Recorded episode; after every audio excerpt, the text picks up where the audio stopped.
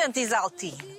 Seja bem-vinda aqui à, às terras Boa de Leiras e do Marquês de Pombal. Não se cansa. Estamos aqui. Não se cansa de olhar para a sua casa. Não, eu não me canso de olhar para aqui. Ah, é para aqui, ok. Porque legalmente ali é a minha casa, é onde eu, onde eu trabalho, não é? Sim. Aqui estão os serviços culturais, sociais do município, mas esta aqui é a casa do Sebastião José de Carvalho Melo, mais conhecido por eh, Marquês, Marquês de Pombal, Pombal. E, e primeiro Conde de Oeiras, não é? Mas- É um espaço muito bonito deste espaço aqui. Eu este já conheço, tem jardins lindos. Tem, muito tem. bem cuidados, faz questão disso. É verdade, é verdade. E agora estamos a recuperar o palácio. Já está a ser recuperado há três anos ou quatro. E está a ficar muito bonito. Esta cor é muito diferente da cor ali do do edifício da Câmara, mas esta aqui é a cor original deste edificado todo aqui. E conseguimos descobrir isso agora nestes trabalhos de recuo de restauro. Foi? É verdade, porque estava toda a gente na ideia que era aquele era aquele rosa rosa. Até. Afinal, não, é mais este, este rosa vivo. É, meio alaranjado quase, não? É, todo este espaço, todo este espaço é muito bonito. Estes jardins aqui, aqui os jardins do, do palácio, depois isto prolonga-se. Agora é, estamos, de alguma forma, estamos a recuperar isto exatamente como era no século XVIII, não é? Porque está aqui o palácio, está ali a adega, ali eram as cavalariças, está o jardim e depois há a chamada Quinta de Cima. Da Quinta de Cima estamos a recu- que era, uma quinta de recreio, não é? Portanto, tinha, era lazer, tinha, mas tinha agricultura também, não é? E, portanto, a Câmara Municipal, neste momento, eh, num, num acordo que fizemos com o Estado, a Câmara tomou conta daquela quinta e é lá que se produz o vinho de Carcabelos Vilaoeiros.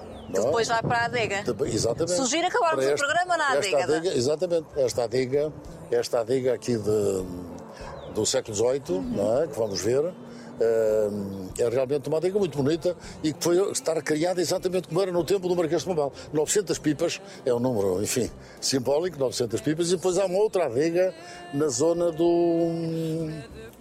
Na zona do... Agora estava a pensar que estava sem óculos. Não, está com óculos. Está com óculos. Na, na- na- na- na zona do chamado Casal da Manteiga, onde há outra adega, onde também estão para aí umas eh, 600 pipas. Mas que tudo isto é um conjunto eh, patrimonial, em termos eh, de, de edificado, jardim, etc., que há de ser prolongado até ao Parque dos Poetas. Do Parque dos Poetas vai para o Parque das Perdizes, Pedreiras Já percebi que há mais uma obra a caminho. mais, mais Convento da Cartucha, até a Praia de Caxias. É um espaço fantástico.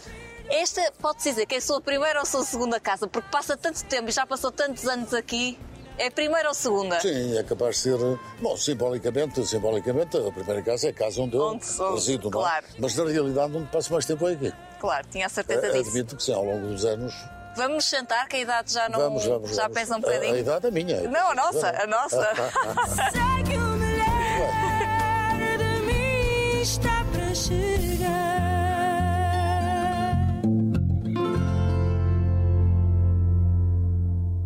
Presidente, tem tempo para ver televisão? Tenho tempo para ver televisão? Sim. Não, vejo sobretudo depois da meia-noite. Mais Eh, jornais e afins. Não, por acaso, notícias vejo mais da parte da manhã. Ao pequeno almoço vejo as notícias, não é? Mas à noite, normalmente, quando chego a casa, eh, vejo sobretudo filmes. Quer dizer, eh, Para desligar o botão. vejo muito Netflix e tal. Mas notícias é da parte da manhã. Porque programas têm menos tempo para ver e eu estava aqui, estávamos aqui a falar sobre o meu percurso antes de começarmos a gravar e estava-me a lembrar de uma, de uma, uma entrevista que deu, acho que foi na RTP1, em que estava a falar sobre o Rui Rio e o Presidente tinha dito a certa altura que até tenho uma simpatia por Rui Rio, mas que eu considero um bocadinho naif e muito impulsivo. Se eu me tivesse de descrever enquanto eh, profissional na TVI, seria exatamente como descreveu o Rui Rio. Isto era só para aqui abrir as... Não, mas confirmou-se, com o tempo confirmou que eu tinha razão. Quer dizer, porque realmente o, o, o Rui Rio, aquilo que, que o levou a acabar por, por sair do partido e Sim. nem sequer se candidatar novamente em eleições, foi justamente a incapacidade dele de fazer passar a mensagem. Eu acho que o Rui é melhor do que aquilo que parece. Queria começar por perceber, porque eu acho que é, é- é muito fascinante o facto de eh, nós, da nossa geração, eu sou de 83, portanto, a nossa geração é completamente. eh, acho que é indissociável o facto do Presidente e Oeiras, acho que se misturam aqui muito. E eu queria perceber como é que alguém que nasce em Mirandela consegue esta proeza de estar no poder em Oeiras durante tanto tempo? Bom, em primeiro lugar, ser impulsivo é fantástico. Porque, porque ser impulsivo é ser espontâneo, é ser natural, não é? É, é muitas vezes avançarmos, eh, arriscarmos, mesmo sem saber o que é que vai acontecer a seguir. Isto não, não- ser impulsivo não é ser irresponsável. Atenção. Ser impulsivo é realmente acreditar naquilo que se está a dizer. E, portanto, eh, sem filtro, não é? No É. fundo é o que isto quer dizer.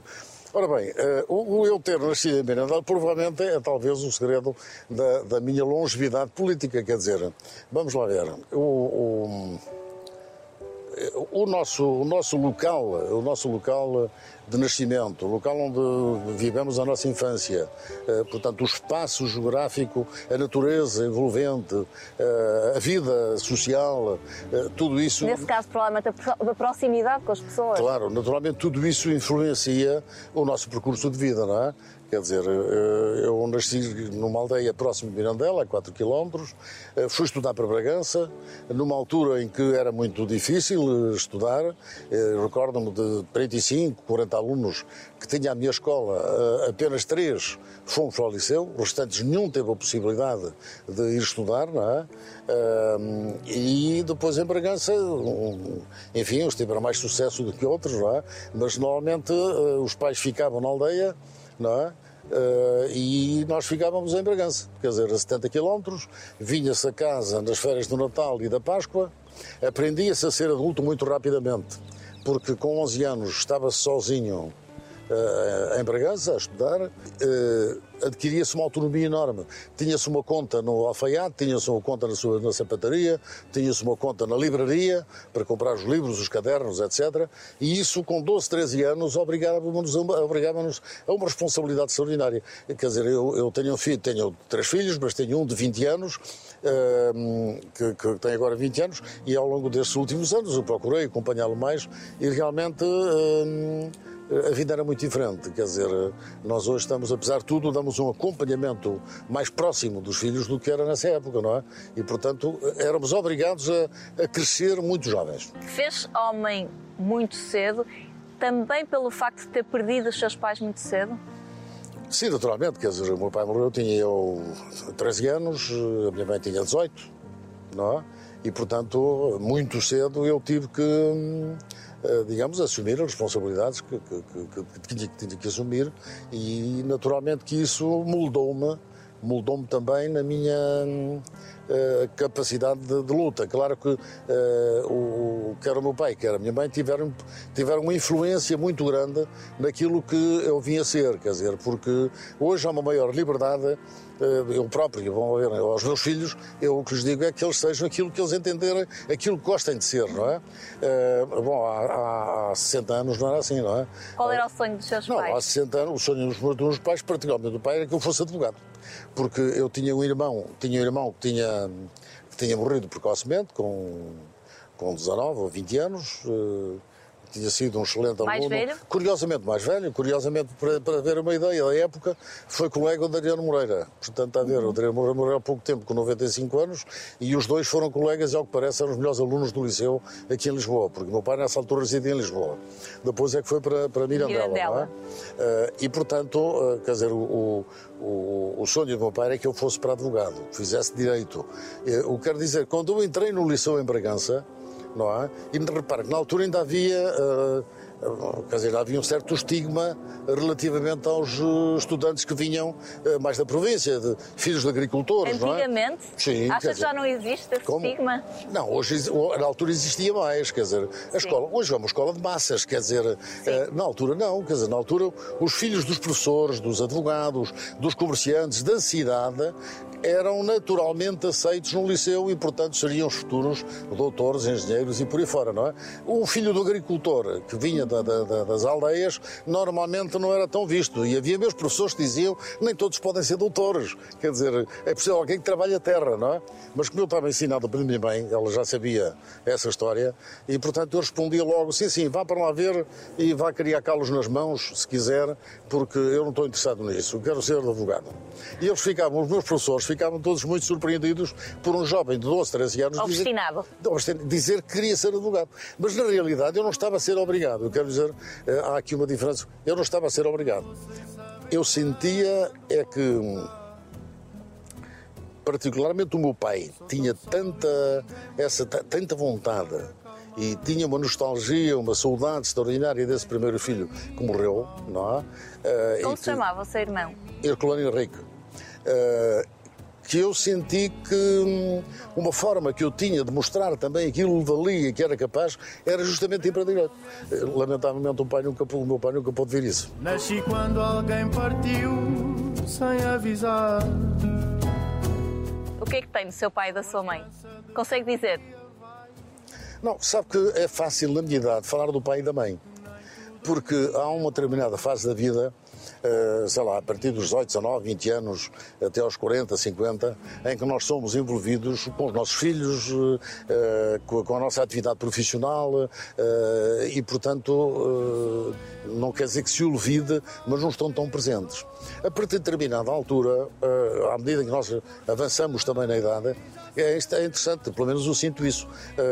Pensamos mais nos nossos pais e, portanto, lembramos-nos mais deles. Portanto, eu hoje tenho mais presente a figura do meu pai da minha mãe do que tinha, por exemplo, há 20 anos. É interessante, porque uh, uh, somos obrigados a fazer uma espécie de revisitação àquilo que são os nossos valores, àquilo que somos, porque muitas vezes nós não temos tempo, a vida absorve-nos de tal maneira que não temos tempo nem nos questionarmos quem somos verdadeiramente. Quer dizer, eh, não somos capazes de nos questionar sobre questões às vezes até mais esotéricas. O que é que pensamos sobre a existência de Deus, sobre o universo, sobre aquilo que nos rodeia, sobre a nossa razão de ser, eh, eh, porque é que existimos, qual é o nosso objetivo nesta vida, não é? São, são pensamentos que não afloram à cabeça de alguém que tem 30, 40 anos. Agora, quando se chega à minha idade, não é? Com 70 anos, já se pensa nisso tudo. E, portanto, eu hoje reconheço que a minha persistência, eh, o meu foco nos objetivos que defino, eh, a minha resistência também, digamos, a minha resistência hum, psicológica às vicissitudes da vida, etc., foram muito forjadas eh, nessa época, justamente por aquilo que, hum, de alguma forma, os, meus pais me deram. Por exemplo, repare, eu, eu, como digo, o meu pai morreu muito cedo. E aos 14 anos, a minha mãe estava com dois filhos a estudar em Bragança. Uh, poucos rendimentos. Os principais rendimentos eram da venda da azeitona ou da cortiça, não é? Ou da amêndoa. Bom, uh, a cortiça era 9 em 9 anos, não é? A azeitona chamava-se aneira, quer dizer, havia muita azeitona no ano, mas no outros oliveiros não davam azeitona, davam pouca, não é? De maneira que nos anos em que não havia azeitona, restava à minha mãe para que os filhos pudessem estudar, vender os olivais. E, portanto, vendia as oliveiras que davam azeitona, não é? Para quê? Para os filhos poderem, poderem continuar a estudar. Para ela, o património, a terra, não valia nada. O que valia era aquilo que se dava aos filhos. Era a educação, era a capacitação para poder ser alguém na vida, não é? Ora bem, é tudo isso que eu guardo realmente dos meus pais. Se aos 11 anos foi para Bragança estudar, não, não deve ter sido assim tão complicado a sua vinda para Lisboa, ou foi? Não, a minha vinda para Lisboa fez-se em 1968. Portanto, foi numa altura em que, eh, após a morte da minha mãe, eu também fiz as contas às propriedades que tinha, aos rendimentos que essas propriedades davam, e se seriam ou não. Eu até gostava da agricultura e continuo a gostar da agricultura. Eu adoro a agricultura. Ahm, mas cheguei à conclusão que não era possível, não era suficiente para sobreviver. E, portanto, vim para Lisboa justamente para poder eh, arranjar um emprego e continuar a estudar no ensino superior. Foi isso que fez? Portanto, foi isso que fiz. Tinha cá, tinha familiares, tinha aqui familiares eh, que me receberam na, na- na sua casa durante algum tempo. Depois arranjei um arranjei emprego. Onde? Eh, o meu primeiro emprego foi numa fábrica de sapatos, no- como escriturário, ou, ou como é que se diz, ajudante de guarda-livros, numa, numa fábrica de sapatos. Era um bom funcionário? A fábrica Podia Isabel. Era, porque eu vou lhe dizer o seguinte: eu fui, na altura, eu fui ganhar, se eu não estou em erro, eh, 30 ou 40 escudos por dia. E a da altura vi que havia um expediente, havia uma, uma hum, expedição dos sapatos é? Eh, e ao fim da tarde eh, eram feitas as embalagens dos sapatos, de maneira que ofereci-me ao, ao, ao patrão, da, da, o Sr. Simões, que era assim que ele se chamava, eh, e disse-lhe: Bom, olha, eu preciso ganhar, ganhar mais dinheiro, de maneira que estou disponível para fazer essas embalagens todas, não sei que mais e dá. Sim, senhor, ok. Proativo, portanto. Exatamente.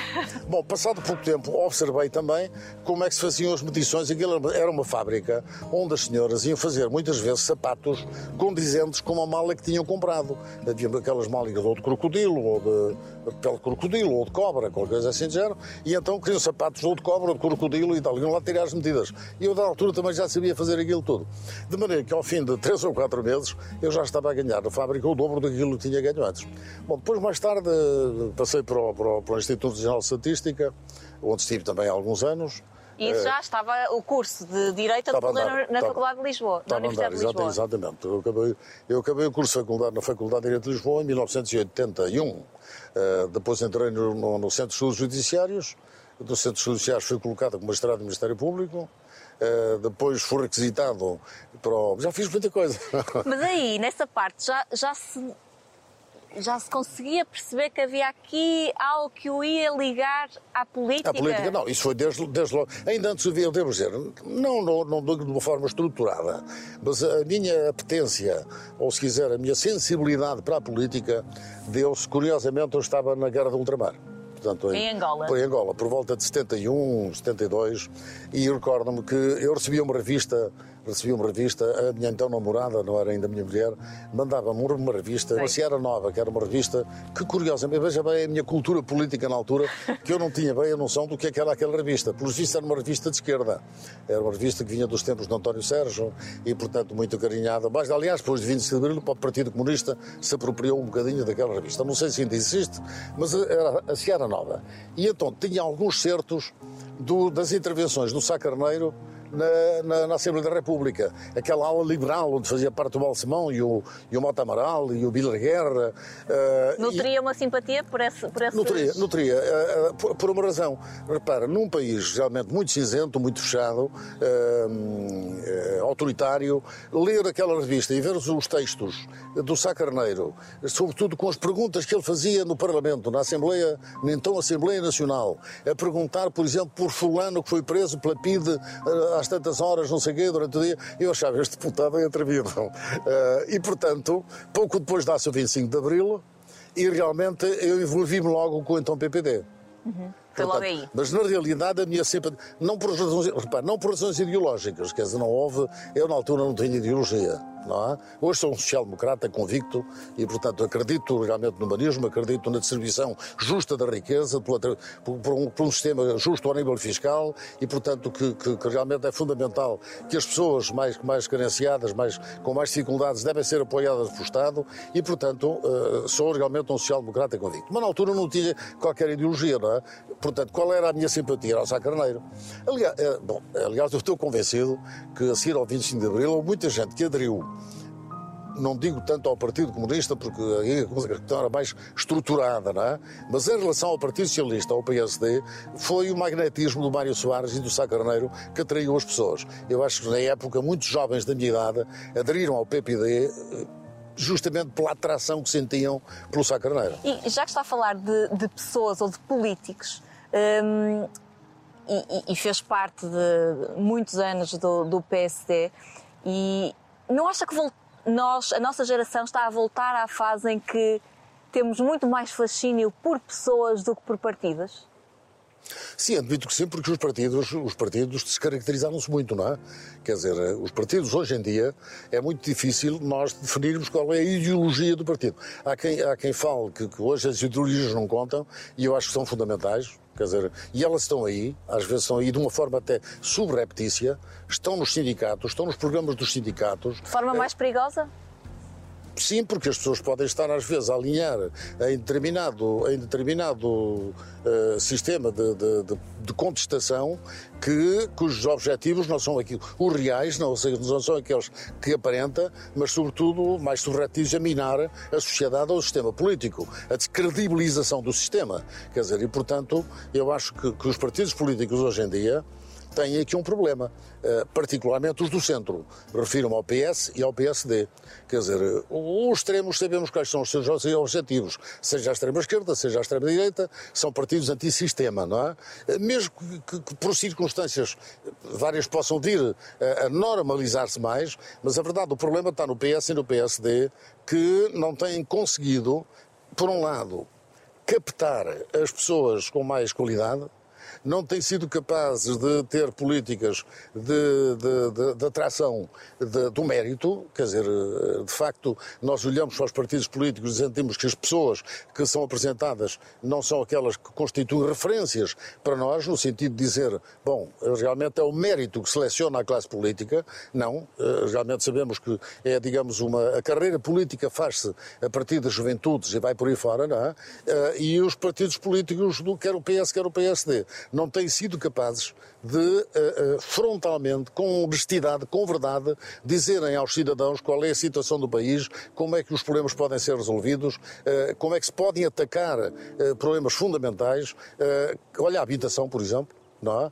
Eh, E, portanto, não se dizendo a verdade, obviamente que geram-se descontamentos, descontentamentos, há franjas eh, laterais cada vez mais aguerridas, mais agressivas, e é assim que, naturalmente, quer a extrema-esquerda, quer a extrema-direita, vão eh, granjeando mais simpatias, não é? Começou por dizer que eh, iniciou-se no PPD não por eh, ideologia, mas eh, porque Por tinha- simpatia com o Dr. Sá Carneiro, sim. Por simpatia.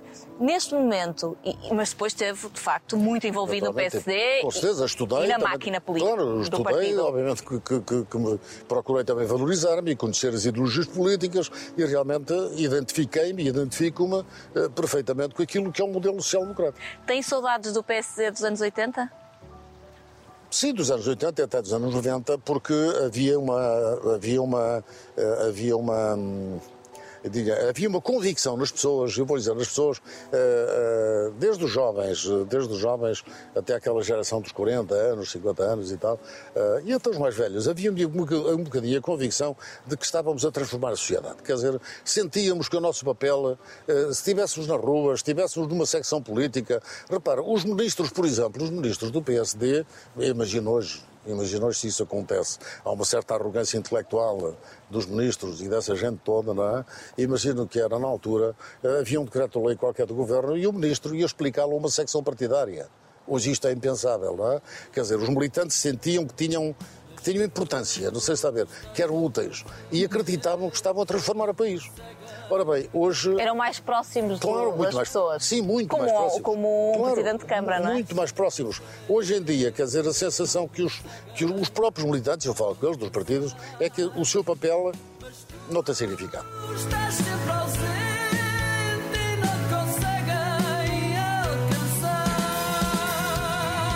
Foi ministro. Voltou sempre à Câmara Municipal de Oeiras. Porquê? Por causa dessa proximidade com as pessoas?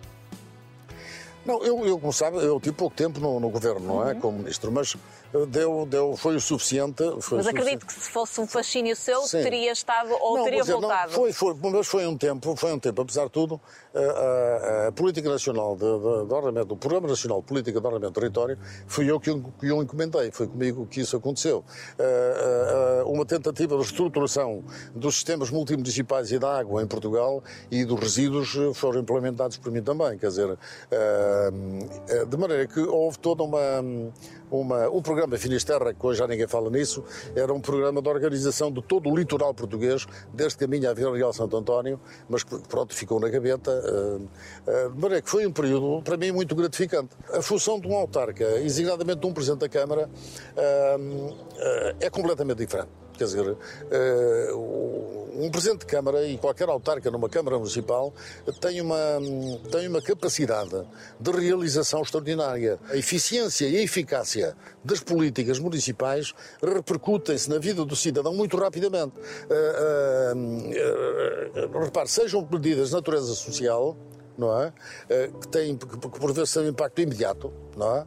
Eh, Por exemplo, vou-lhe dar, dou-lhe um exemplo. O governo de Palmeiras tem um programa de dar 10 euros para o aquecimento, não é? Dá 10 euros por botija. Eh, Ao longo de 12 meses, por exemplo. 12 botijas, 12 botijas são 120 euros. Curiosamente, a Câmara Municipal de Oeiras há dois anos estabeleceu também um subsídio de 150 euros para o aquecimento das pessoas, particularmente mais, mais idosas, e sabe que as pessoas mais velhas são poupadas por natureza. Muitas vezes até têm o dinheiro, mas não, não querem gastar, têm, têm receio, não é? Uh, têm, têm aquele espírito de poupança. Uh, e então uh, a Câmara Municipal, e são capazes de não ligar o aquecedor para poupar dinheiro. Outras vezes não o têm mesmo, não é? e então a Câmara Municipal realmente entendemos estabelecer aqui um subsídio muito antes do Governo estar a dar essas botijas de gás. A verdade é que esse programa é um sucesso extraordinário. Ora bem, tem efeito imediato. Se decidimos fazer um edifício, uma estrada, etc., etc., no, no, no médio prazo está-se a fazer, está a ver? Portanto, o poder local tem, tem, ainda uma outra particularidade, que, é, que realmente é muito importante. Primeiro, é, é, o, é, o, conhecimento que nós temos, a satisfação que nós temos de ver o nosso trabalho. E, portanto, e de ver o efeito das decisões que tomamos. E, por outro lado, há uma coisa extraordinária que eu acho que é o que move, muito sinceramente, eu acho que é o que move todos os políticos sejam do poder local, sejam do poder central. O que é que move um político, neste caso de um, exemplo, do poder local, a não ter, enfim, dias, os dias, os fins de semana passados, os sábados, os domingos, com as pessoas, nas coletividades e não sei o quê, tal, tal, tal, por aí fora. O que é que nos move? Reconhecimento. Quer dizer, eu, na realidade, eu acho que sentir o reconhecimento das pessoas é, é, é de uma. É viciante? É, é, é, é, de, uma, é de uma gratificação. Mas é viciante, Presidente? Se Acaba... é viciante? Sim. Admito que sim, admito que sim. Admito que sim. Baby, please have mercy on me. Take it easy on my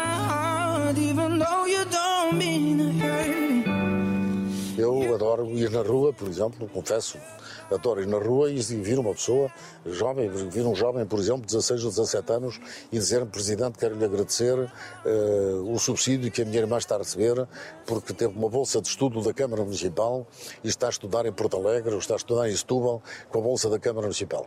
Ou ir na rua e uma senhora estar a sair da farmácia e dizer, Presidente, quero-lhe agradecer os medicamentos que a Câmara Municipal me está a pagar, estes Quer dizer, uh, ou alguém que recebeu uma habitação há 20 anos, não é? que, que estava numa barraca e que agora vive numa casa de habitação, etc. Quer dizer, admito que seja viciante, quer dizer, é realmente uma é uma sensação única, quer dizer, eu costumo dizer às pessoas e a políticos que não têm aquelas, esta experiência de proximidade que venham assistir a uma entrega de casas, uma entrega de chaves, quer dizer, é que toda a gente chora, quer dizer, chora quem está a entregar a chave, está a ver, eu que já tenho uma rotina disto há muitos anos, já entreguei milhares de casas e, e para mim, quando entrego casas, eu, a minha emoção é a mesma do, do primeiro, do, da primeira entrega que fiz. Uh, e realmente são situações únicas, em que a emoção é, é extraordinária, quer dizer, quem entrega a chave chora, quem está a recebê-la chora e ri, quer dizer, é fantástico, quer dizer, eu acho que é isso que seduz na política e particularmente na política local, não é? Presidente, ao longo destes muitos anos ligado à Câmara Municipal de, de Oeiras, eh, podemos eh, perceber que já fez inúmeras inaugurações, já entregou milhares de casas, já teve contacto com muitas pessoas. Eh, de que forma é que se volta para este cargo e se consegue ter o mesmo ânimo e confiança política? Como é que se consegue uh, acreditar todos os dias que se vai fazer melhor para estas pessoas? Justamente por reconhecimento. É isso que lhe dá? É o combustível? Não, não o, é, é, repare, é o combustível é depois de nós passarmos por vicissitudes únicas, extraordinárias, sentir a amizade, a confiança, a esperança das pessoas em que volta a este cargo. Quer dizer. Quando fala em vicissitudes, fala. Falo da prisão. Da prisão. O tempo estive na prisão, não é? Uh, e é que quando saí, uh, naturalmente muito fragilizado, o que é natural, não é? Foi o momento mais transformador da sua vida? Sim, discutivelmente, quer dizer. Sim, a prisão é uma coisa horrível, não é?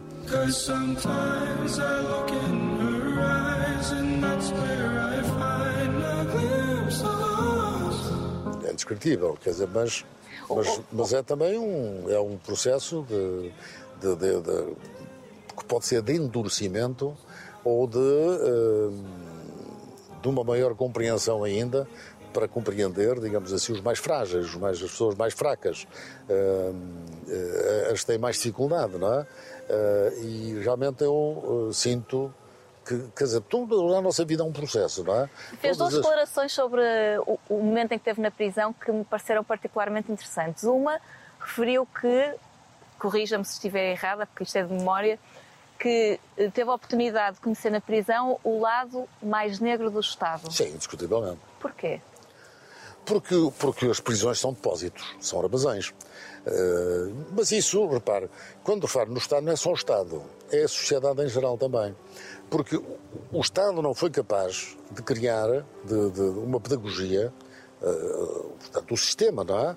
Eh, do Estado, o sistema democrático, não foi capaz de criar uma pedagogia junto da sociedade, no sentido de que quem comete crimes, eles de natureza for, eh, o objetivo deve ser o da regeneração deve ser o de acreditar que essas pessoas que prevaricaram, há muita gente presa injustamente, vamos lá ver.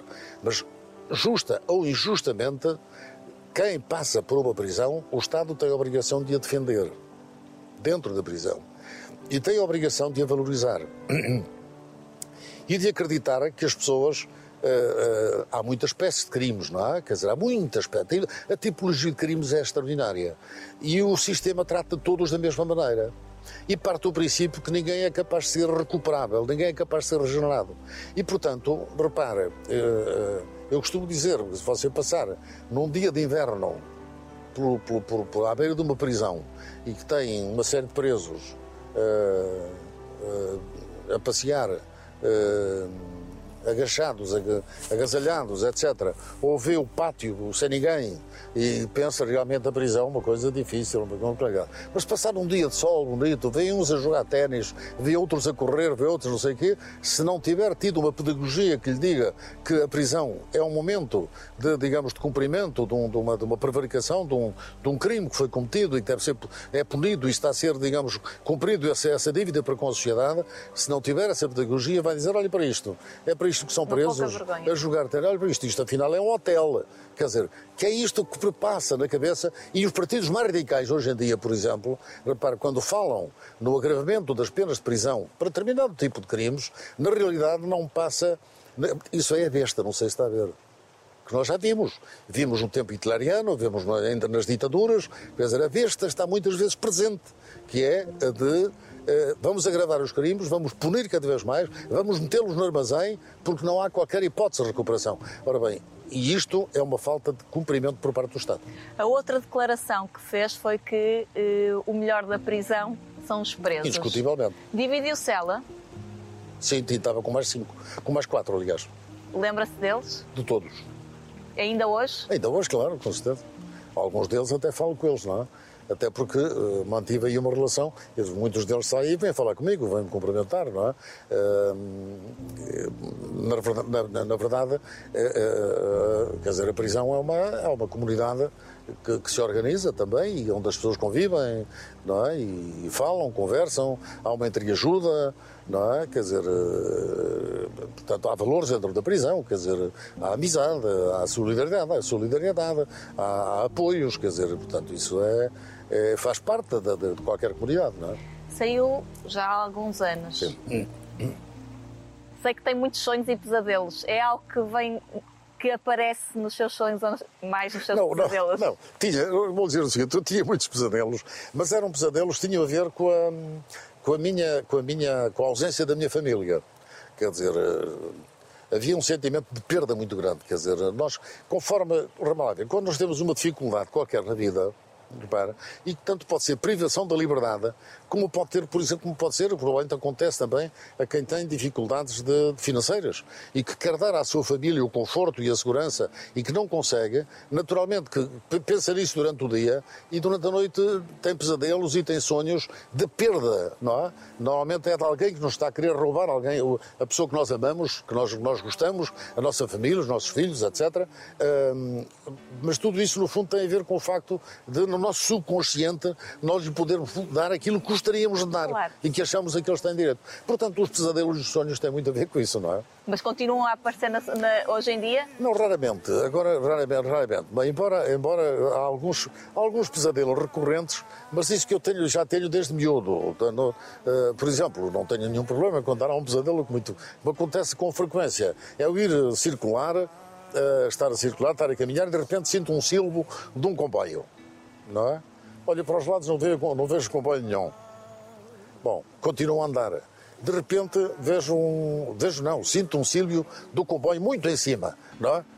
Olho e olho para trás e vejo realmente um comboio a aproximar-se e que se aproxima cada vez mais. E eu tento, nessa altura é que eu olho para o chão e vejo que estou em cima dos carris. Só aí é que me apercebi que eu estou a caminhar numa via férrea. E o Isto tem que ter uma explicação. Porque... e, e o comboio vem em cima de mim. E só um psicólogo ou alguém poderá explicar. E então, de repente, quando o comboio está a passar em cima de mim, eu acordo. Ora bem, portanto, o que é que isto quer dizer? Na minha opinião, isto quer dizer que há qualquer coisa que eu quero fazer Que ainda não fez. e que ainda não fiz e que não consigo fazer e que alguém E que está, está a impedir com com e os está- transportes. e que está alguém a impedir-me de fazer não sei se está a ver portanto eu acho que tem, tem- eu acho que a maior parte dos pesadelos tem a ver com a nossa ou com a nossa liberdade com, com, com por todos nós aspiramos a ter o máximo de liberdade ou com uh, uh, uh, a nossa incapacidade de satisfazer determinados desejos que temos, não é? Começámos esta nossa conversa e o Presidente disse: Ah, eu, é, é- é com esta idade que eu começo a pensar mais nos meus pais. Claro. Eh, mas de certeza que também, nestes últimos anos, pensou muito nos seus filhos. Claro, naturalmente. Naturalmente, quer dizer. É difícil ser seu filho. Sabe que o, o- é, às vezes as, as vicissitudes que os pais passam são mais difíceis para os filhos. Isto pode parecer estranho, não é? São mais difíceis do ponto de vista da, da compreensão, da, da questão cognitiva, quer dizer, que é. eh, e, portanto, é bom eh, nós sentirmos que os nossos filhos são capazes de resistir a situações limite. Uh, e eu, uh, para mim, de facto, acho é um é um privilégio sentir que os meus filhos uh, são pessoas que têm tido a capacidade para resistir a muitos problemas. Mas também a verdade é esta: eu não digo que nós procuremos os problemas, mas é fácil não ter problemas. É não fazer nada. Quer dizer, quem não quiser fazer nada, quem quiser eh, ter uma vida pacata, discreta, eh, enfim, faz uma, desenvolve uma atividade profissional eh, normal, fora dos holofotes, etc. Não corre riscos, não, não. Eh, Mas quer dizer, quem está na atividade política corre o risco todos os dias, não é? Quer dizer, eh, há qualquer... Al- algum filho seu já lhe pediu para sair da política? Não, aí nenhum quer ser. Nenhum é... Não, Mas alguém, algum deles já lhe pediu, pai, Não, não, deixa a não, política? não, não. Curiosamente, nunca, nunca me pediram isso. Uh, nunca me pediram isso. Pelo contrário, eu acho que eles compreendem que eu me realizo muito na política, não é? Uh, não tem, eles não têm apetência para a política. E diz graças a Deus a isso. Não, eu tenho a, a convicção, e não é, sinceramente, não é hipocrisia, se lhe disser por exemplo, são, são coisas que tinha ficado contente se algum dos meus filhos tivesse feito direito, por exemplo, não, não nego, mas nenhum quis direito, não é? Nenhum foi para direito. Agora, em relação à, à política, não. Quer dizer, eu acho que, aí sou sinceramente muito pragmático, acho que os nossos filhos devem ser aquilo que os faça felizes, quer dizer, eh, que, se- que os realize, não é? Portanto, não tenho aquela ideia, hum, nem influencio, quero dizer. eh, A minha filha, por exemplo, sou a estar inscrita em Direito eh, e depois um dia veio-me dizer também se tinha inscrito em Psicologia e, portanto, que ia para Psicologia. E eu nem lhe disse, "Epá, não vais para... Não, quer dizer, eu acho que hum, eh, nós devemos... De, de- repara, às vezes, quer dizer, se, nós não- se em relação... eh, por exemplo, nós neste momento, a Câmara de Oeiras, repara, enquanto Presidente da Câmara, eh, claro que ao Presidente da Câmara e ao pai, que são coisas distintas, mas enquanto Presidente da Câmara, por exemplo, eh, nós estamos a conceder bolsas universais. Portanto, a todos os jovens do Conselho que terminam o 12 ano e que querem pro- pro- pro- pro- prosseguir os estudos na universidade, têm bolsas pagas pela Câmara Municipal. Se Qual é o bem me recordo, o objetivo? seu objetivo, não foi, acho que não foi, não foi neste mandato, mas se bem me recordo, tinha como objetivo a Oeiras ser com o maior, com, com o maior número de licenciados do país. Sim, já é. Já é. Ok, isto foi mas em vai, 2021. Mas vai continuar, sim, mas vai continuar a ser. E agora com estas bolsas, então, é uma coisa extraordinária. Mas o que é que nós dizemos com estas bolsas? São para a universidade. Mas o objetivo não é que sejam todos doutores ou engenheiros, etc, etc. Não é? Obviamente pode haver jovens que não querem ser doutores, nem engenheiros, nem nada disso. E querem, eles podem ser carpinteiros, outra coisa qualquer. E o que eu acho é que a Câmara Municipal deve se colocar numa posição de criar as condições para que cada jovem realize o seu potencial. Quer dizer, seja quem for. Ora bem, se eu digo isto para os filhos dos outros, o que é que eu vou dizer para os meus? Portanto, aquilo que eu desejo para os meus filhos Sim. é que realmente eles se realizem naquilo que efetivamente os faz felizes e aquilo que eles gostam efetivamente de fazer. Não é? Ora bem, e acho que, muito francamente, são, eu tenho três filhos muito diferentes uns dos outros. Não é? Algum é mais parecido consigo? Eu- Isso é muito difícil estar a dizer isto, porque depois vou criar aqui um problema familiar. Ahm, mas diria que o que é natural também. Os rapazes são mais parecidos comigo do que a rapariga. Quer dizer, eu tenho uma filha que tem 46 anos, eh, um filho que tem 42 e um filho que tem 20. Bem, posso me estar a errar em um ou dois anos porque não estou a fazer as contas. Ah, mas é, é mais ou menos isto. Ah, e realmente os dois rapazes são mais parecidos comigo, é natural, quer Claro. dizer, não é? Em termos, mesmo, mas é curioso, mesmo em termos de personalidade. Quer dizer, a, a minha filha é mais pragmática, é muito pragmática, não é? Ah, mas, mas enfim, mas dos os três, acho que cada um deles se realiza a seu modo. Resposta rápida, porque o nosso tempo já voou. Gostaria de ser. Se tiver que escolher um momento, uma obra, uma inauguração, que momento gostaria de ser recordado como Presidente da Câmara Municipal de Oeiras? Que momento? Um momento. Há um momento, já lhe disse, todos aqueles em que eu estou a entregar chaves a famílias que precisam, entrega de chaves de casas. é único, é único, é único. Para si, hoje em dia, qual é o político mais carismático do nosso país? Já morreu. Mário Soares. Oh, Presidente. Sim. E vivo, nenhum. Vivo não conheço nenhum carismático, por enquanto. Nenhum. Não, Nem a caminho? não. Não vejo nenhum. Oh, Presidente. Não houve aqui Meio uma- carismático. Meio O. Marcelo Rebelo de Sousa, quer dizer, mas o Marcelo Rebelo de Sousa não é bem carismático. Quer dizer, o, Marcelo, o nosso presidente, eh, eu acho que não é uma questão de, de carisma. O nosso, o nosso presidente é um, é um presidente popular, quer dizer, é de facto muito popular, eh, muito próximo das pessoas. eh, e, naturalmente podemos dizer que com o curso do tempo, etc., acaba por ter um determinado carisma, não é? Mas repare, por exemplo, o Sá Carneiro era uma, realmente um político que eu admirava muito e, e, e, aliás quero dizer que eu, eu, eu tenho duas fotografias de políticos no meu gabinete. O do Marcelo Rebelo de Sousa, do Presidente da República, por obrigação, não é? Porque é o Presidente da República, tenho que ter lá a fotografia dele, não é? Mas depois tenho do, do, do, do Sá Carneiro. Não tenho mais ninguém. Isto é o Marquês de Pombal, por obrigação também, porque, quer dizer, o Marquês de Pombal é o patrono deste Conselho. Eh, de maneira que não tenho mais político nenhum. De maneira que eu considero realmente carismáticos, positivos, que me atraíram muito, Sá Carneiro e Mário Soares. O Cunhal também era carismático, mas esse não me atraía nada, portanto... Mas era carismático, indiscutivelmente. Sim, podem ter ide- ideologias Claro, diferentes. atualmente, atualmente, claro que o professor Marcelo Rebelo de Sousa, podemos dizer que tem, algo, tem carisma, mas eu acho que uma coisa é carismático, outra coisa é popular. Acho que ele é um presidente popular, de que as pessoas gostam muito. Eu acho que o carisma é outra coisa, não é? E realmente, talvez, dos mais carismáticos fosse o Mário Soares. Quando deixar a Câmara Municipal de Oeiras, podemos encontrá-lo onde? Em Oeiras. Algures em Oeiras. Sim, por aí. Mas agora vai-me levar a sua adega, porque está um frio, Sim, vamos à adega, vamos à adega, ainda muito por frio. cima. ainda Eu tenho cima. muita pena de não fazer Mas- a feijoada, é porque já ouvi explicar. dizer que faz Ah. uma feijoada espetacular. Única, única. Ninguém faz a feijoada como. Pois, mas é ainda não vi nada, não é? Não, mas o segredo está na, o segredo está na qualidade das carnes. Na qualidade é das carnes cima. e da base, exatamente. É lá de cima, vai Qualidades- buscá-las. carnes bem curtidas, não, não, é, não é ir comprar a carne à sexta para fazer ao sábado, não sei se está a ver, porque isso é gelatina de porco. Eh, a carne tem que ter, tem que passar pelo sal. Eu estou a fazer a receita muito rapidamente, não é? A carne, a carne tem que estar no sal. Ah, já está a passar a receita. A carne tem que Senhoras, estar no sal, pelo senhores. menos, a carne tem que estar no sal pelo menos dois meses. Dois meses. Dois meses. E só ao fim de dois meses, claro, depois tem que estar de molho durante 24 horas ou 48. E. E depois então é que se faz o... ou a feijoada ou o cozido à portuguesa, Que não é? maravilha.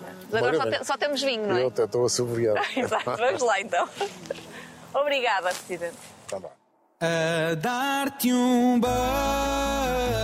beijo, Anitta. Presidente, este sítio é bem bonito e com menos vento. Devia ter sido aqui a nossa conversa. Faz muito menos vento. Mas esta, esta é a única adega municipal do nosso país. Portanto, isto é uma adega que vem do tempo do Marquês de Pombal. Aliás, é a recriação da adega do Marquês de Pombal. Estamos aqui a falar, a falar, mas vinho que é bom, ainda não vi nenhuma garrafinha. E olha a equipa Mas toda, aí- olha a equipa toda há- do há conta-me, por aí- Presidente. Há por aí, eu, eu, eu até estou surpreendido, mas veja, eu li qualquer coisa. Ah, Vamos tratar do assunto, mas temos que acabar o programa. Pode, mas pode haver uma prova, deve haver uma prova aqui. Quando acabarmos o programa. Muito bem, Diga isso, adeus então às pessoas que estão lá em casa. Olha, Muito bem, aproveitamos. muito bem. Até à próxima, Um não é? grande abraço a todos. Um grande E- abraço. E venham loiras provar este vinho fantástico, este néctar delicioso, não é? que, que, o, que, o, que o Império do Japão apreciou no século XVIII. Que maravilha! Também. E vendo bem vinho. Obrigada, Presidente.